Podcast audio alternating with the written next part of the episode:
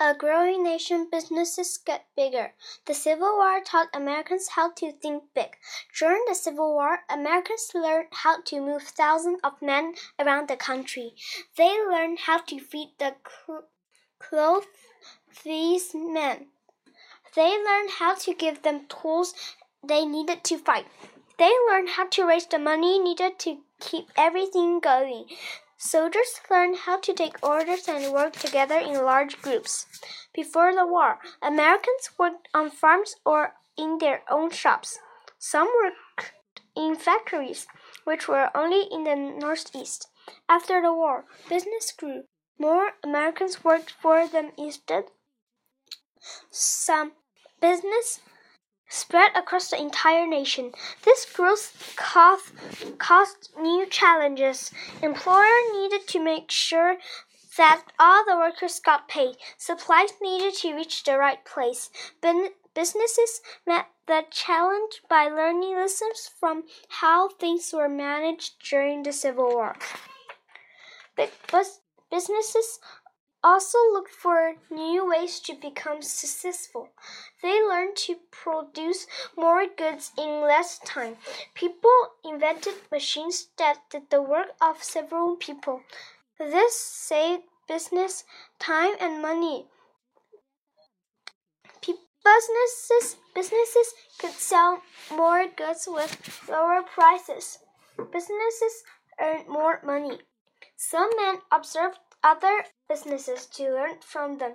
These men studied how long it took workers to do a task and suggested ways to help the workers do their job better.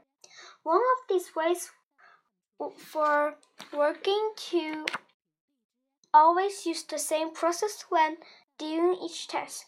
Managers counted how many goods workers in a business produced.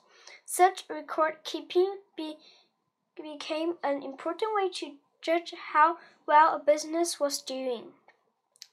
Changes in education. Changes in business led to changes in schools.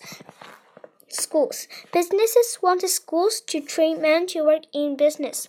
This is not what college did before the Civil War. Before the war, college focused on training meant to be leaders in their communities. Colleges taught about history so that men could learn from the past. Students learn literature to understand important ideas. The college taught the languages Greek, Latin, French, and German so the student could read what people from other times and places wrote. Also, before the war, people who wanted to work in a business business may, might not go to college. They learn from people who are already in business. If a person wanted to be a blacksmith, he could work with a blacksmith. He experienced blacksmith would teach him the job. If a person wanted to build carriages for a living, he could wanted he could work with a carriage builder and learn from him. But after the war, special colleges were started. The college taught men how to be good, good businessmen.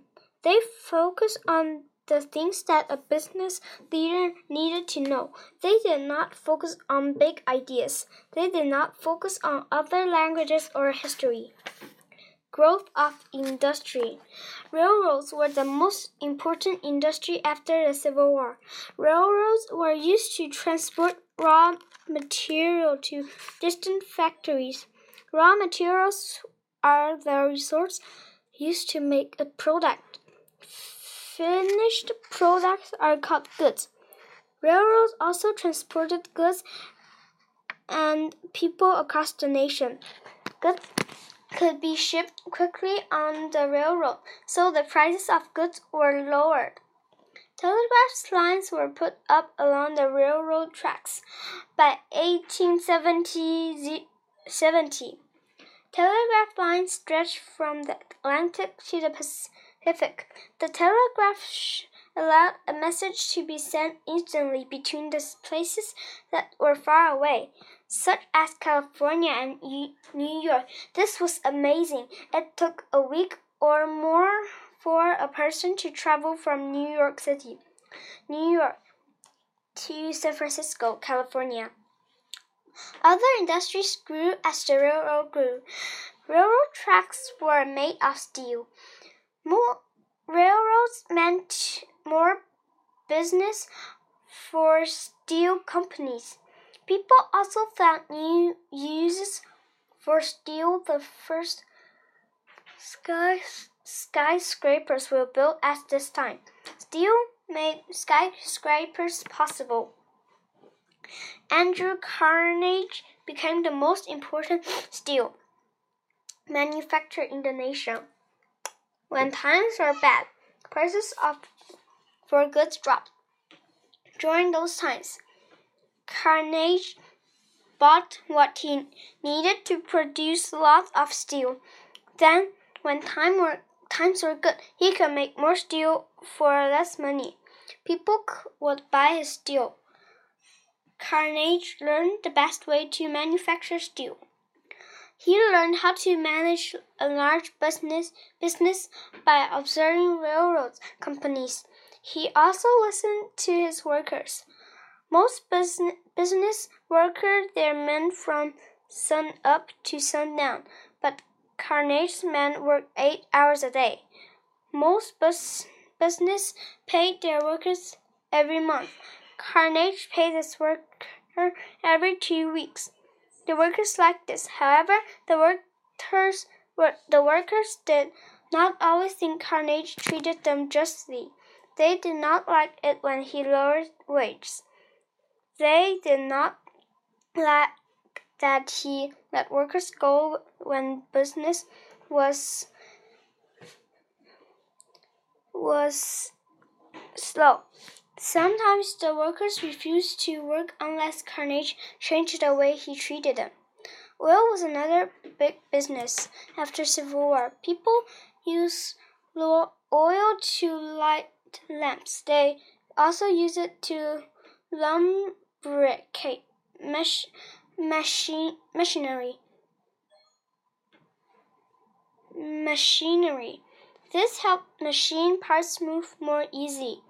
Before the war, Americans used whale oil, but by the 1850s, whalers had to sail further from home to hunt for whales. It took longer to get a whale oil. Americans needed to find a replacement for it. People discovered that oil drifted from the ground could replace whale oil. This oil, oil was called petroleum. It could be turned into kerosene to light camps. It could use, also be used to lubricate machines and in factories. It could be used on the engines that pull trains. There was a certain process to turn oil into kerosene. People needed to refine or purify the oil. In the end, whatever separated from the oil was thrown away. People did not know what to what to do with it. But one man found uses for the product that formed after oil was refined. He was able to make money selling them. He built such of equipment needed for his business.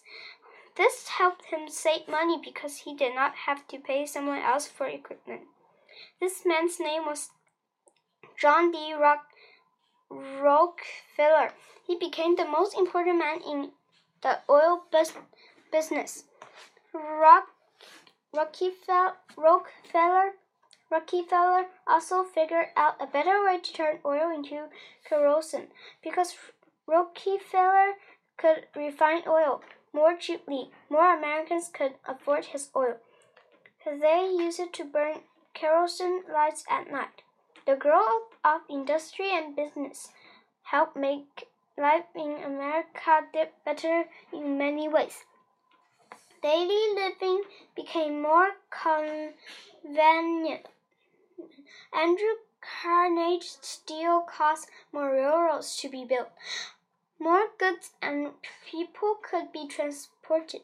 John D. Rockefeller's refined oil caused lamps to burn longer. This meant people could work and read at later hours. When God made the human race, He blessed them with the ability to rule over His creations. He told man to multiply and fill the earth. Man's intelligence and abilities come from God. This blessing explains why people could make inventions and use resources to help others. It explains why people wanted to connect cities with railroads and streets telegraph lines across the nation. All this helped America grow, and it was God's blessing that made this possible.